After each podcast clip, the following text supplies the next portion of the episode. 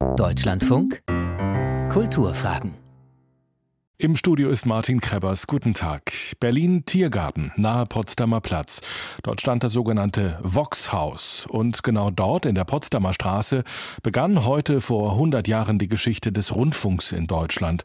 Eine sehr lebendige Geschichte, denn es gibt inzwischen mehr als 460 Radiosender im Land. Wie genau geht es dem Radio heute und welche Zukunft hat es neben Streamingdiensten und Podcasts? Radio, das ist das letzte verbliebene Massenmedium, sagt unser heutiger Gast. Sie ist die vielleicht profilierteste Radiomanagerin Deutschlands, kennt privaten und öffentlich-rechtlichen Rundfunk, war Chefin von Antenne Bayern, Hörfunkdirektorin beim WDR und ist heute Programmgeschäftsführerin bei Audiotainment Südwest, dem Betreiber von Radio Regenbogen, Big FM und RPR1. Herzlich willkommen im Deutschlandfunk, Valerie Weber. Hallo, danke, dass Sie mich eingeladen haben. Ist Radio von gestern? Ja, ich habe mit jeder ersten Frage gerechnet, aber nicht mit der. Äh, Radio als Gerät ist von gestern, tatsächlich. Wenn Sie und ich ganz ehrlich sind, ist dieses Radiogerät mit Antenne, was sich so manchmal noch irgendwo auf dem Küchensims oder Badezimmerfliesen regelt, so ein bisschen anachronistisch in dieser heutigen Zeit, wo man zum Teil kabellose Boxen hat und alles ist ganz schick. Und dieses Radiogerät, das tatsächlich ist in die Jahre gekommen und ich glaube, wir tun gut daran, klarzustellen, dass das eine ist das Gerät und die Übertragungstechnologie und das andere ist tatsächlich das Medium. Das Medium Radio, Audio, das Rundumsenden von Inhalten für mehrere Menschen. Ihr Weg in diesem Medium begann Mitte der 1980er im Privatradio. Da haben Sie volontiert bei einem Sender, den es glaube ich nicht mehr gibt, Radio Downtown, ein Lokalradio in Erlangen. Und die haben damals aus einer Altstadtkneipe gesendet. Da hat man also lokal noch beim Wort genommen. Ja, genau. Das war ein Lokalradio mit Radiolokal. Und äh, tatsächlich, muss ich sagen, haben wir äh, Sendungen gemacht und zum Teil dann abends noch ein bisschen gekellnert und das Publikum konnte mit dabei sein. Aber tatsächlich war es natürlich unglaublich lehrreich in einem Lokalradio zu arbeiten, mit Radiolokal, wo sie unmittelbar erlebt haben, ob sie das Publikum langweilen, ob es zuhört, ob es jetzt wieder in eigene Gespräche sich vertieft. Also so als äh, Lernlabor war es das Beste, was mir passieren konnte. Es ist heute Radio Energy, die Radiosender, die Kleinen haben sich ja alle untereinander so ein bisschen aufgekauft und wurden größer weil es der kleine, ganz kleine lokale Markt tatsächlich meistens nicht die Kraft hat, sie finanziell zu tragen. Und die Privaten leben ja ganz allein von den Werbeeinnahmen. Was hat Sie denn an dem Medium, an dem sehr neuen Medium Privatradio damals gereizt? Das Radio lag für mich wirklich buchstäblich auf dem Weg, und zwar auf dem Weg in die Uni, zu den Vorlesungen in Erlangen, zur Literatur, Theater, Kunstgeschichte habe ich studiert. Und äh, die Frage war wirklich, äh, kellne ich jetzt irgendwo, äh, um mir noch ein bisschen mal zu meinem Studium was dazu zu finanzieren? Oder könnte ich tatsächlich vielleicht bei einem dieser aus dem Boden sprießenden Lokalsendern anfangen? Und dieser Sender lag wirklich eben auf dem Weg zur Uni. Und ich bin da reingegangen und habe gesagt, sucht ihr Leute, die vielleicht mit Stimme umgehen können und mit Sprache und habt ihr vielleicht einen, einen Job? Und ich weiß noch damals die Antwort äh, von dem damaligen Chef, der schaute gar nicht hoch, er sagte nur, nee, wir haben hier keine Jobs. Wir haben aber genügend Arbeit. Und dann mhm. habe ich gesagt, okay, verstehe. Ich bin geblieben und habe gesagt, nach sechs Monaten reden wir über Geld. Das war sozusagen das erste unbezahlte Praktikum. Und ja, es war fantastisch. Was mich da gereizt hat, war, der Privatfunk an sich hat natürlich ähm, viele Dinge möglich gemacht. Eben zum Beispiel, dass eine junge Frau, die noch nicht zu Ende war mit ihrem Studium, überhaupt diese Arbeit bekommen hat.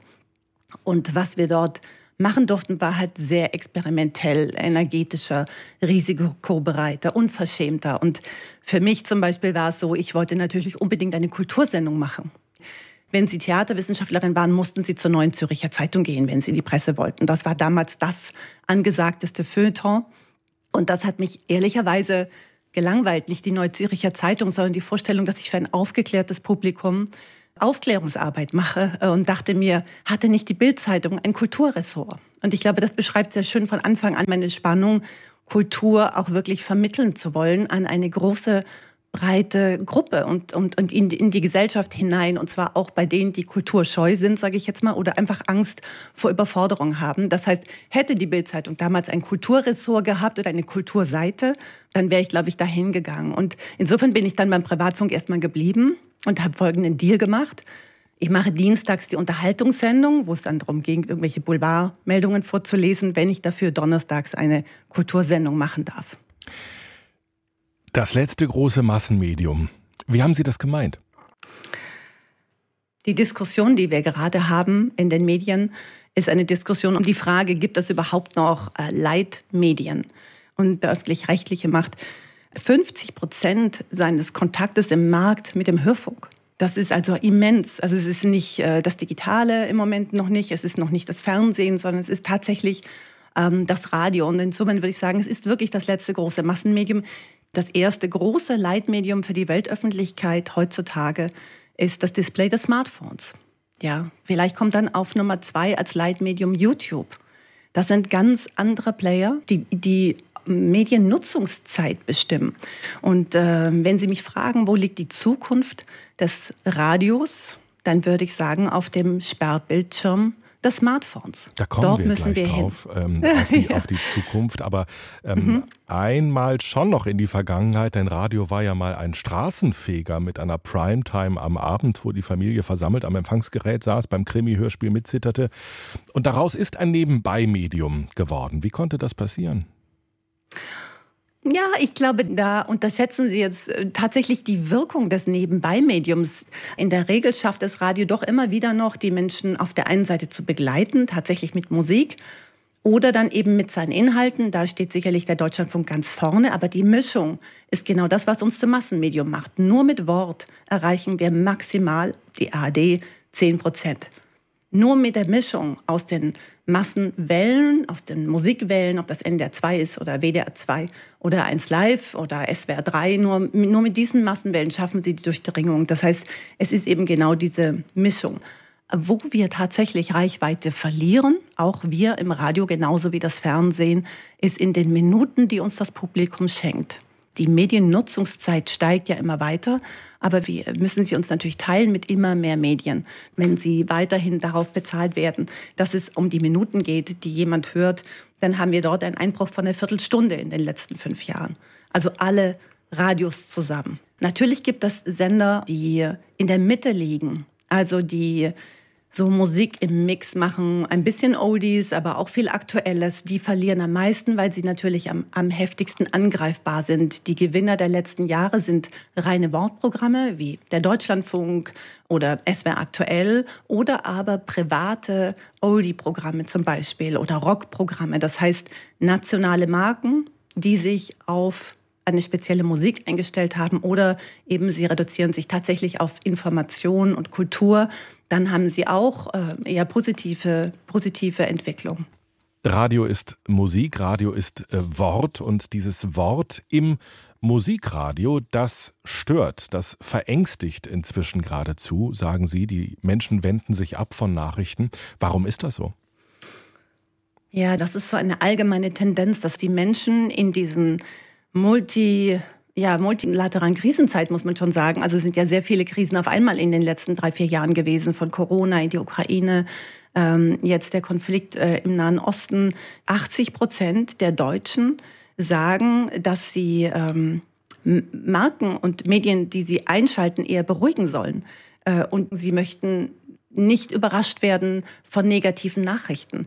Das heißt, wenn Sie Deutschlandfunk einschalten als Beispiel oder ein reines Wortprogramm, dann wissen Sie in dem Moment, wo Sie den Knopf drücken, dass es jetzt passieren kann, dass eine negative Nachricht auf Sie zukommt.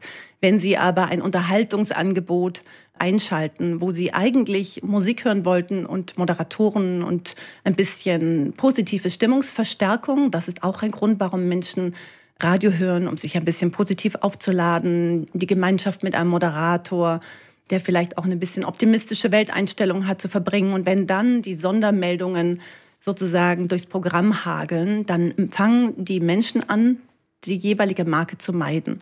Und ähm, wir wissen, dass ähm, es inzwischen über 40 Prozent sind, äh, nach einer Studie von Reuters, die sagen, dass sie regelmäßig Nachrichten meiden. Das heißt, dass sie, bevor sie ein Medium konsumieren, überlegen, ob es passieren könnte, dass sie dort Nachrichten hören. Das Aber ist dann, schon eine sehr ernstzunehmende ja, Zahl. Dann äh, ist ja das Schlauste, was Sie als Managerin eines ähm, Unterhaltungsradios machen können, das auf, am Werbemarkt auch funktionieren muss, Nachrichten am besten ganz sein zu lassen. Ja, das könnte man glauben. Das ist auch tatsächlich eine Möglichkeit. Es gibt auch Sender, die das tun. Äh, wenn sie aber, Radio ist ja meistens ein Regionalgeschäft. Das heißt, die meisten Radiosender jetzt außerhalb des Deutschlandfunks sind ja regional zugeschnitten. Das gilt für die öffentlich-rechtlichen wie für die privaten. Und sie haben ohnehin schon die Problematik, dass es keinen Grund mehr für viele jungen Menschen unter 30 gibt, Radio zu hören, um sich zu informieren. Also das heißt, das sagen die ihnen auch ganz klar. Die sind komplett informiert nach ihren Vorstellungen, was sie unter Informationen verstehen, bevor sie Radio einschalten. Auch am Morgen sagen die ihnen das. Deswegen schwächeln viele Morningshows dieser großen Flaggschiffe so, weil die Jungen sagen, also ich bin komplett informiert. Deswegen muss ich Radio nicht einschalten. Was ist dann der Grund, warum sie überhaupt noch einen Radiosender einschalten sollten? Und da würde ich sagen, ist natürlich genau die Besinnung auf das Regionale, auf das Thema Heimat im Hier und Jetzt, den gemeinsamen Raum zu teilen.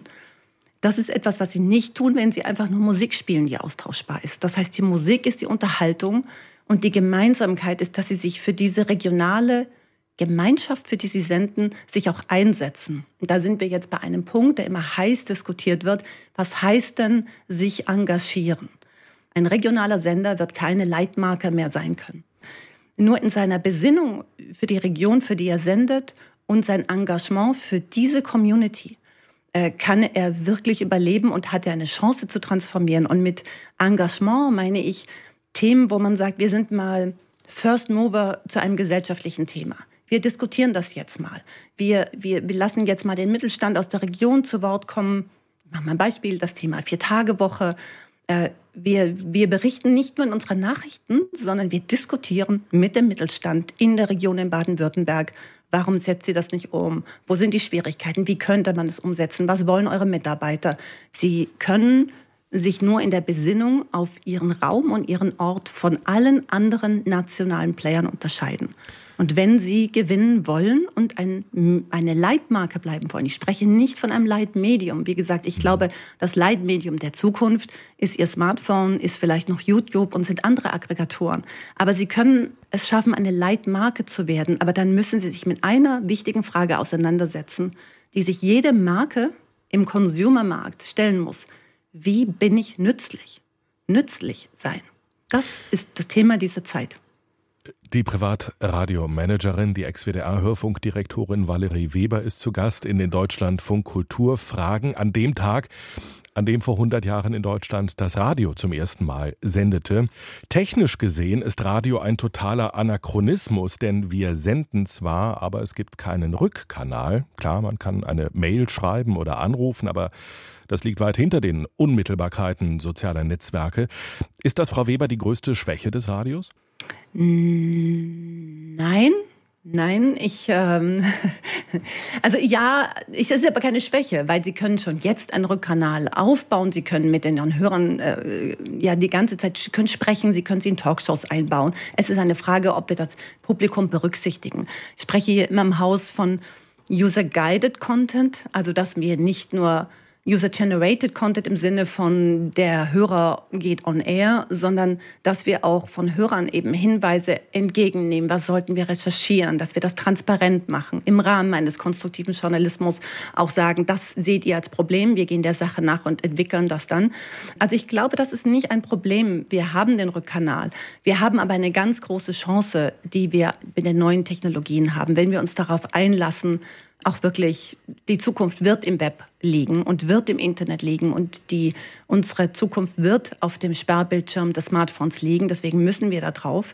Aber ich stelle mir gerade für einen Sender wie den Deutschlandfunk es einfach und auch für seine Zuhörer fantastisch vor, wenn die Inhalte, die sie anbieten, zum Beispiel auf die Nutzungsmöglichkeit von mir zugeschnitten sind. Und damit meine ich nicht nur on demand, also im Sinne von, ich gehe in Ihre Audiothek höre mir eine Dokumentation ab. Dafür muss ich erstmal wissen, dass es diese Dokumentation überhaupt gibt.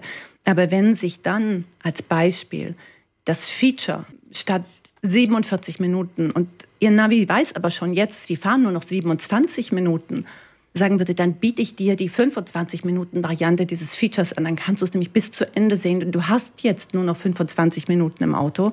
Ähm, dann fände ich das zum Beispiel eine, eine, eine Form der Personalisierung, die gerade Wortradius, also dem anspruchsvollen Wort, unglaublich entgegenkommen könnte und trotzdem dieses lineare hintereinander weghören möglich machen könnte. Und das ist eine Form der Personalisierung, an die wir jetzt noch nicht so denken, weil wir immer glauben, Personalisierung heißt auch gleich Filtern von Inhalten.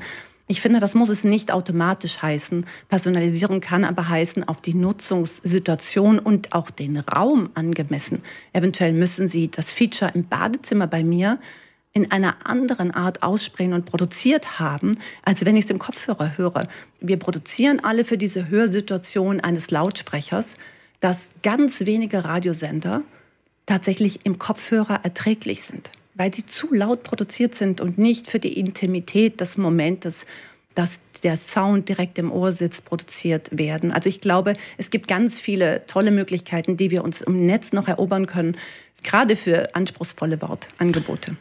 Zeitversetztes ja. Hören war ein Stichwort. Da kommen natürlich dann auch die, die Podcasts ins Spiel. Die ARD, wir, der Deutschlandfunk, aber auch Verlage wie die Zeit setzen massiv auf Podcasts. Gleichzeitig sehen wir, dass der Markt stagniert und die Abrufzahlen nicht mehr steigen.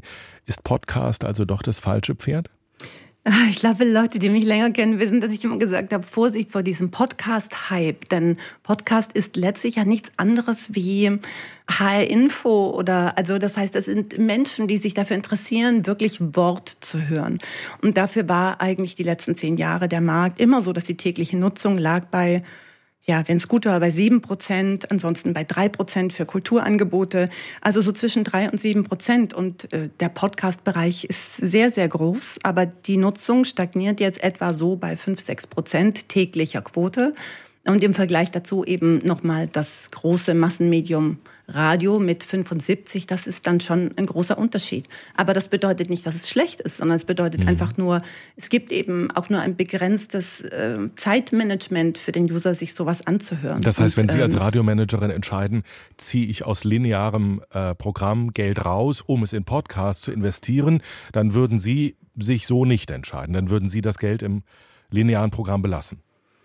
Im Privatfunk würde ich mich so nicht entscheiden. Ich glaube, man kann als öffentlich-rechtliches Haus schon in zwei, drei große Podcasts mal investieren, die man dann auch wirklich aber sehr, sehr professionell produziert. Ich sage das deswegen, weil wir Radiomenschen immer glauben, wir produzieren natürlich am besten. Es ist kein Zufall, dass alle führenden Podcasts immer wieder von Zeitungsverlagen oder anderen kommen und nicht von den öffentlich-rechtlichen, weil ich glaube, da sehr lange missverstanden wurde, dass ein Podcast sowas ist wie eine Sendung ohne Programmchefbetreuung.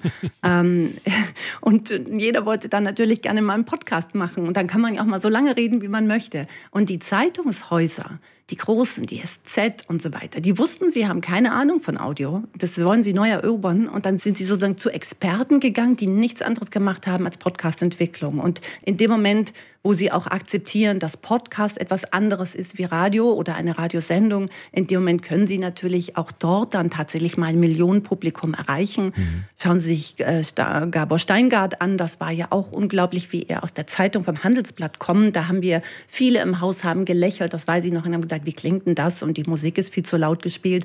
Aber es war von Anfang an klar, dass dieser Mann ganz neue Benchmarks setzt im Wortbereich und ganz anders rangeht. Und wenn Sie es dann immer wieder kontrolliert haben, hatte er halt die O-Töne aus der Nacht und hat die am Morgen im Original gesendet. Und dann war man ein bisschen sprachlos. Wir hatten dann zwar den Korrespondentenbericht aus dem Ausland, aber er hatte eben die Originaltöne der handelnden Person. Und da hat er schon, finde ich, wirklich gut gebenchmarkt. Und vielleicht konnte er das so gut, weil er eben nicht vom Radio kam. Wie Radio in 100 Jahren klingt, es vermag wohl nicht einmal Valerie Weber vorherzusagen, aber Frau Weber, in zehn Jahren, wo stehen wir da, private wie öffentlich-rechtliche, mit welcher Radiolandschaft rechnen Sie da? Ich, ich kann vielleicht eher Wünsche abgeben, ich weiß nicht, wie die Zukunft werden wird, aber ich glaube, dass äh, in der Regionalität für die Radiosender sehr viel Zukunft liegt. Dann wünsche ich mir ähm, und hoffe, es wird so werden, mehr Kontinuität bei den Menschen im Programm. Ich glaube, nur so sind wir überlebensfähig. Das heißt, dass wir Moderatoren und Nachrichtenanker nicht tauschen wie andere Menschen die Unterwäsche, sondern wirklich auch verstehen, dass man Menschen folgt und nicht Marken. Ich glaube, dass es keine Nachrichten mehr geben wird beim Privatfunk im Sinne von zur vollen Stunde gibt es Nachrichten. Ich glaube, es gibt es wahrscheinlich auch beim öffentlich-rechtlichen nicht. Es wird vielleicht natürlich Nachrichtenformate noch geben, aber Nachrichten zur vollen Stunde sind etwas, das kennen wir von früher. Das war eine wichtige Struktur. Da hat man eingeschaltet. Wer schaltet heute noch äh, gezielt, wenn ihn was interessiert, die Nachrichten ein? Die meisten gehen eben ins Netz auf Smartphone und schauen dann nach, was gerade aktuell ist. Deswegen wünsche ich mir und hoffe, weil ich möchte natürlich, Nachrichten sind das journalistische Rückgrat jedes Radiosenders, dass es gute, ausgebildete News-Anchor gibt, die Lagen äh, auch gut einsortieren können und Menschen eine tolle Orientierung geben können, in der Sprache der Hörer sprechen und die dann immer im Studio sind und immer, wenn was passiert, auch wirklich informieren, nicht nur zur vollen Stunde. Und ich wünsche mir, dass sich Radiosender als Leitmarken verstehen und im Rahmen dieser Leitmarkendiskussion diese inhaltliche Frage, wie sie nützlich sein können für diese Gesellschaft, ähm, auch wirklich äh, beantworten. Und das wird nicht sein, und es wird nicht sein, nur zu informieren. Es wird mehr bedürfen. Und äh, diese Fragen, glaube ich, werden wir uns beantworten müssen. Sonst dringen wir nicht mehr durch. Im Moment haben wir 10.000 Werbebotschaften durchschnittlich an einem Tag, die einen Menschen erreicht. Und wenn wir mit unseren Angeboten noch durchdringen wollen, müssen wir ganz trennscharf sein. Wir müssen überlegen, für was wir stehen und für was wir nicht stehen, was wir auch gehen lassen. Wir sagen, das sind, ist nicht unsere Kompetenz. Dafür hat der User und der Hörer, ich sage mal der User, der Hörer, ähm, der Nutzer, der lässt sich dann nicht mehr unterscheiden. Der hat seine eigenen Pipelines und Quellen, wo er sich versorgt mit Unterhaltung oder Information. Und wir müssen eben das Besondere anbieten. 100 Jahre, auf den Tag genau. Am 29. Oktober 1923 ging es los. Das habe ich eingangs gesagt. Frau Weber, was verbinden Sie mit 100 Jahren Radio? Eine Diskussion zwischen den öffentlich-rechtlichen und den privaten äh, Rundfunkanbietern, die tatsächlich die letzten fünf Jahre darüber diskutiert haben, wann eigentlich dieses Jubiläum genau ist. Äh, die öffentlich-rechtlichen haben sich für den heutigen Sonntag entschieden, 29. Oktober 1923. Die Privaten haben schon vor drei Jahren gefeiert nämlich am 22. Dezember 1920. Und ich finde ganz faszinierend und lehrreich und amüsant, ähm, warum diese zwei verschiedenen Daten auch typischerweise von diesen beiden Systemen gefeiert wurden. Am äh, 22. Dezember 1920 da war die Rundfunktechnik eigentlich schon da. Es gab die Übertragungsmöglichkeit. Es gab natürlich nur keine Anbieter noch. In Deutschland war es ja auch noch verboten. Und da gab es in König Wusterhausen äh, bei der Reichspost ein, ein Postmitarbeiter oder mehrere Postmitarbeiter, die auf die Idee kamen, jetzt gibt es ja schon Rundfunkübertragung. Und das war ja auch in anderen Ländern rund um Deutschland herum auch schon ausprobiert worden. Man hat schon über den Ärmelkanal gesendet. Und dann haben die gesagt, wir machen spontan ein Weihnachtskonzert. Und die Privaten sagen, das erste Lied im Radio war Stille Nacht, Heilige Nacht, denn diese Mitarbeiter haben dann ihre Instrumente mitgebracht und haben ein Weihnachtskonzert veranstaltet und zum Schluss haben sie sich ans Mikrofon gestellt und fröhliche Weihnachten gewünscht. Und es war ganz herzallerliebst voll emotional und anrührend. Und, äh, aber es gab noch gar keine richtige Redaktion. Und erst drei Jahre später, da war die Struktur dann auch geschaffen. Da gab es in den Vox-Studios der Plattenfirma Vox, gab es dann die Sendung Funkstunde Berlin. Und da wurde dann auch ganz offiziell und ordnungsgemäß gesendet im Rahmen einer richtigen Redaktion. Alles äh, gut geplant, viel professioneller, nicht so, ähm, sag ich mal, improvisiert, aber sicherlich auch nicht ganz so emotional. Und ich finde, das Lehrreiche daran ist, dass es manchmal tatsächlich so ist, dass man bei der Entstehung der vielen neuen Technologie manchmal vielleicht auch schon in der Entstehung einfach dabei sein muss und Dinge ausprobieren kann. Und manchmal ist das Improvisieren auch ein gutes Learning und äh, es passieren wunderbare Dinge dabei. Und insofern feierten die Privaten dieses erste Happening dieser Postmitarbeiter und diese Übertragung eines Musikkonzertes als 100 Jahre. Ähm, und ja, das war mir noch ein Anliegen, weil ich das so amüsant finde, dass es da zwei Daten gab, die im Hintergrund immer heiß diskutiert wurden. Was ist jetzt das eigentlich Richtige? Aber wir feiern jetzt heute hier im Deutschlandfunk an diesem Sonntag. Sagt Valerie Weber, die Programmgeschäftsführerin von der privaten Senderfamilie Radio Regenbogen, Big FM, RPR1, zusammen Audiotainment Südwest. Vorher war Valerie Weber Chefin von Antenne Bayern und Hörfunkdirektorin beim Westdeutschen Rundfunk. Frau Weber, danke für Ihre Zeit heute. Vielen Dank für Ihre. Heute, auf den Tag genau, begann vor 100 Jahren der Rundfunkbetrieb in Deutschland. Wir haben in diesen Kulturfragen einen Blick in die Zukunft unseres Mediums geworfen. Vielen Dank für Ihr Interesse. Mein Name ist Martin Krebers. Ich wünsche Ihnen einen schönen Sonntag.